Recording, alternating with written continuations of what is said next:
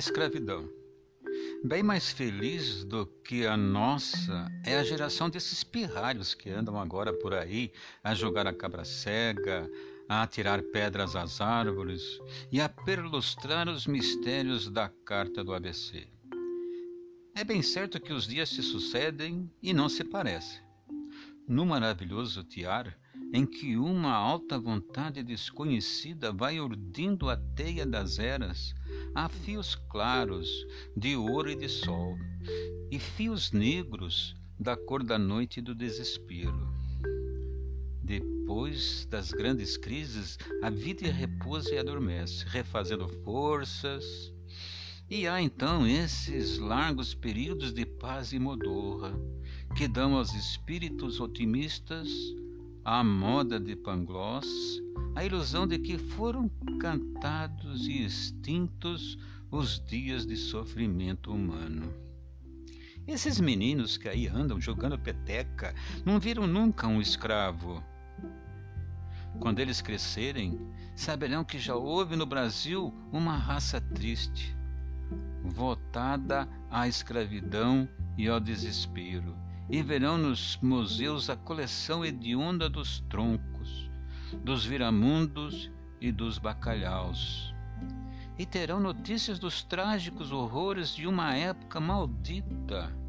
Filhos arrancados ao seio das mães, virgens violadas em pranto, homens assados lentamente em fornos de cal, mulheres nuas recebendo na rua mísera nudez desvalida, o duplo ultraje das chicotadas e dos olhares do feitor bestial.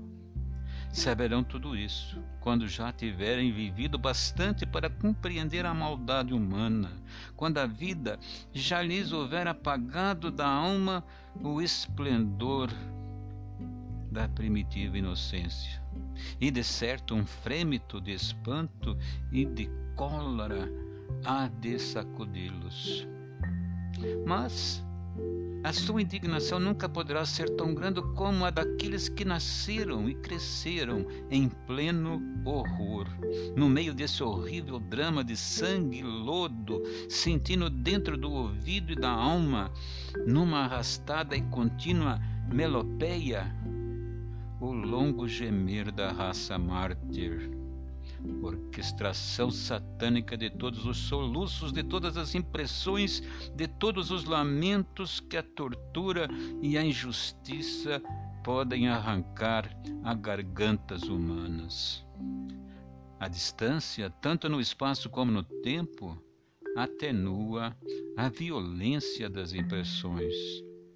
Ainda há pouco tempo, em fevereiro, os astrônomos dos observatórios da Europa viram aparecer uma nova estrela na constelação do Aquarium. O astro novo brilhou alguns dias com um intenso fulgor e apagou-se logo. A explicação que a ciência encontra para esse fenômeno causa admiração e espanto. O que parecia um astro novo era realmente um velho astro, até então invisível para nós e subitamente incendiado em uma horrenda catástrofe por uma combustão química. Assim, o que aos nossos olhos se afigura o Natal radiante de um astro, o desabrochar esplêndido de uma flor planetária, é de fato o funeral de um mundo talvez igual, talvez superior ao nosso, e devorado e destruído por milhões e milhões de séculos de vida, naufragando agora no inevitável e irreparável desastre. Mas a nós, que nos importa essa tragédia celeste passada tão longe da Terra, que a inteligência humana nem pode calcular a distância que nos separa do seu cenário Estremecemos durante um minuto e passamos adiante, sem mais pensar no astro defunto que se abisma no aniquilamento. A distância no tempo tem o mesmo benéfico efeito da distância no espaço. Nós não podemos ter uma nós não podemos ter hoje uma ideia nítida do que foram. Por exemplo, os pavores da Inquisição. O ulular das vítimas do Santo Ofício atenuou-se e morreu em um eco. E o horror que hoje nos causa a leitura daquela infinita narração de atrocidades é um horror puramente literário, longe dos olhos, longe do coração. Diz o velho Prolóquio: a distância é o pintor miraculoso que faz aparecer no fundo do quadro, vagamente esfumadas, numa névoa indecisa, coisas que, vistas de perto, só causariam repugnância e aflição. Esses meninos que nasceram depois de 13 de maio pertencem a uma geração amada dos deuses. Quando saem de casa a caminho do colégio, com os livros na maleta e uma risonha primavera nos olhos e na alma, já não encontram pelas ruas como nós encontrávamos o doloroso espetáculo que nos estatelava de surpresa e assombro. As levas de escravos maltrapilhos e chagados que saíam das casas de comissão manadas de gado humano consignadas à ferocidade dos eitos, pobres mulheres e pobres homens que traziam no rosto uma máscara de ferro, como prevenção e castigo da intemperança, míseros anciãos, cambaios e trêmulos, tendo a alvura da carapinha em contraste com a escuridão da pele. E já meio mortos de velhice e sofrimento, e ainda morejando de sol a sol, com o cesto sujo a cabeça para o trabalho do ganho, molecotes nus e esqueléticos que chupavam seios sem leite, toda a vasta procissão, enfim, dos abandonados de Deus. Aqueles de nós que iam passar as férias nas fazendas ainda estudavam de mais perto e com mais proveito a sinistra engrenagem do aparelho negreiro. Lá no esplendor perpétuo da natureza em festa, sob um céu todo feito de carícia e paz, na face da terra aberta em flores e frutos, estendiam-se os eitos devoradores de vidas, e a crueldade inventava requintes satânicos.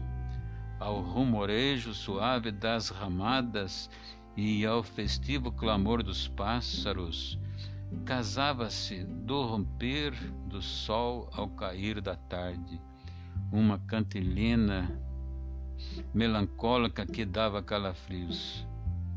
Era o queixume dos que trabalhavam a terra, enquanto os vergalhos dos carrascos lhes retalhavam as costas. Era o guaiar da raça miserável que cantava o seu infinito desconsolo. E no chão, que o esforço dos escravos lavrava e fertilizava, corria o sangue dos mártires, pedindo misericórdia, clamando vingança, caindo sem cessar, gota a gota, dos corpos suplicados, supliciados. Ah, que felizes sois vós, meninos de agora! Já ao vosso inocente folgar, se não vem unir a revolta instintiva que nos envenenava a alma naqueles duros tempos da nossa meninice.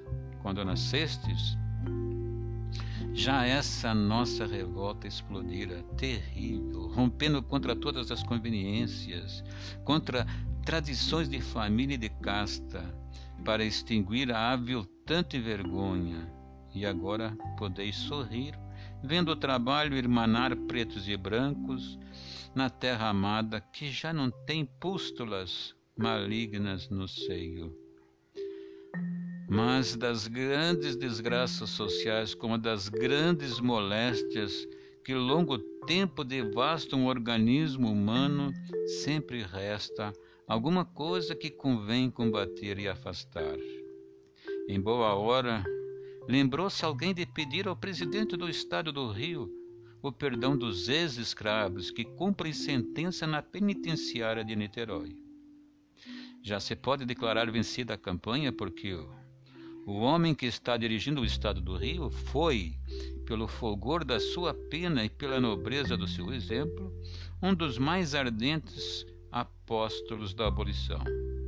Mas não basta que se use de misericórdia para os infelizes da penitenciária de Niterói. Por esse vasto Brasil, quantas vítimas da escravidão não estarão ainda? No fundo dos calabouços negros, pagando crimes, o que foram unicamente levados pelo rebaixamento moral e pelo refletido desespero a que os reduzia o egoísmo sórdido dos senhores. Há uma lenda da Bretanha cuja suave encanto vem agora à lembrança do cronista. Diz a doce lenda que um dia, no fulgor incomparável da Sua Majestade, o Senhor Deus dos cristãos viu chegar à barra do seu Tribunal Supremo uma alma carregada de crimes torpes. O Senhor Deus franziu sobre o olho e começou a invectar a alma daninha. Tu roubaste, tu intrigaste, tu caluniaste, tu violaste donzelas, tu saqueastes as minhas igrejas, tu profanaste a terra com a tua presença, tu renegaste o meu nome. A pobre alma, debaixo desse temporal de acusações tremendas, quedava calada e triste. E o Senhor Deus clamou, com uma voz que abalou os céus que alegas tu em tua defesa, ó alma perversa? Então a alma perversa disse chorando: Senhor, eu nunca conheci mãe. E o Senhor Deus, comovido e aplacado, acolheu em seu seio o pecador. Assim também, diante da justiça dos homens e da justiça de Deus, podem e devem comparecer sem receio aqueles que, quando escravos, cometeram crimes.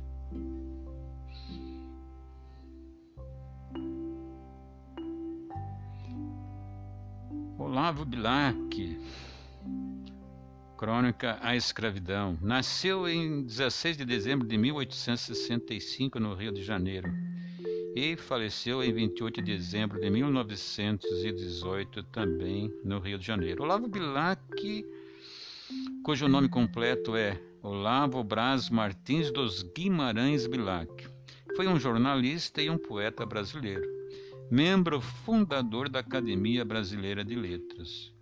Criou a cadeira 15, cujo patrono é Gonçalves Dias.